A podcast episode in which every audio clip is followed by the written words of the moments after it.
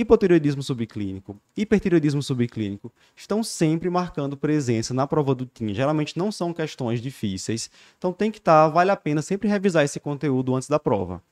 A questão 34 diz o seguinte: Mulher, 38 anos, com sobrepeso, teve duas gestações sem intercorrências há 3 e 5 anos. Atualmente, sem uso de medicações, é encaminhada para avaliação devido a exames alterados de função tireoidiana. Quais são os exames?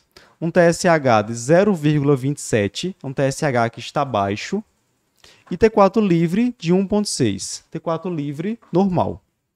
Traz ainda anticorpos, antitiroperoxidase e TRAB negativos. Hemograma e função hepática sem alterações, ultrassom de tireoide mostra uma glândula homogênea, sem nódulos e com um volume de 8,7 ml. Um paciente que tem lá o seu TSH baixo, mas não tem mais nada, não tem anticorpo, não tem ultrassom alterada, não tem nenhum fator de risco. Qual seria a conduta correta para este caso? Alternativa A. Devemos repetir os exames de função tireoidiana e excluir causas de supressão transitória do TSH. B não devemos repetir os exames. Essa alteração é frequente em mulheres e não traz repercussões clínicas. Alternativa C. Devemos iniciar tratamento com drogas antitireoidianas devido ao aumento do risco cardiovascular. E alternativa D.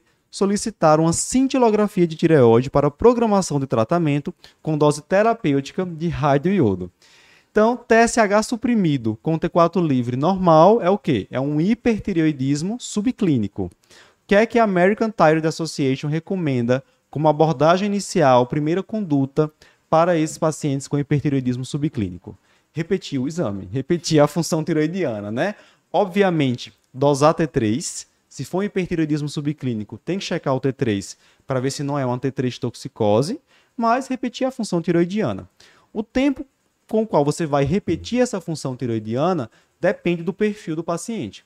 Se for um paciente que tem alto risco de complicações relacionadas ao hipertireoidismo, idoso, fibrilação atrial, osteoporose, paciente sintomático, você pode repetir esse exame mais cedo, ali com duas a seis semanas após a primeira detecção da alteração.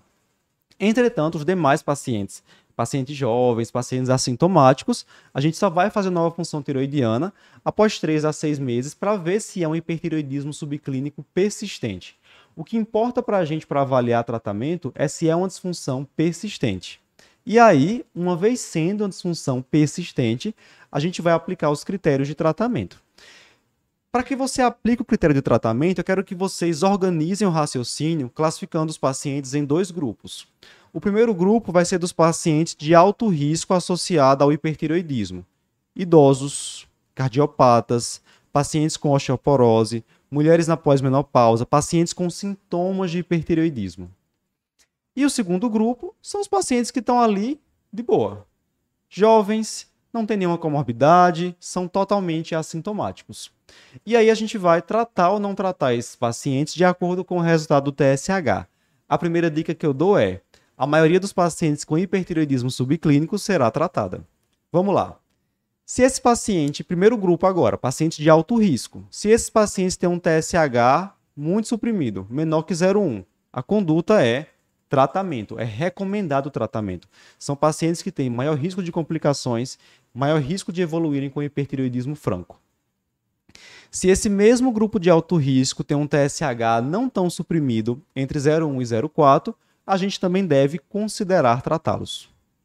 Agora, grupo de baixo, pacientes jovens, assintomáticos, sem comorbidades.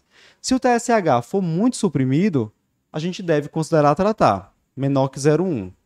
Entretanto, se for esse paciente jovem assintomático com um TSH pouco suprimido, 0,1 a 0,4, a gente vai apenas observar, porque não haveria benefício do tratamento nesse grupo de pacientes. Voltamos então para a questão. É uma paciente jovem, assintomática, não tem nenhum fator, nenhuma condição cardiovascular, enfim, nada de risco para o hipertireoidismo e que tem apenas um exame alterado. É a primeira vez que ela faz a função tireoidiana e tem esse TSH suprimido. Então, qual é a primeira conduta? Repetir função tireoidiana. Não tem segredo. Resposta correta, alternativa A. devemos repetir os exames de função tiroidiana e excluir causas de supressão transitória do TSH, como, por exemplo, uma tireoidite transitória, que muitas vezes nem vai precisar de qualquer tratamento.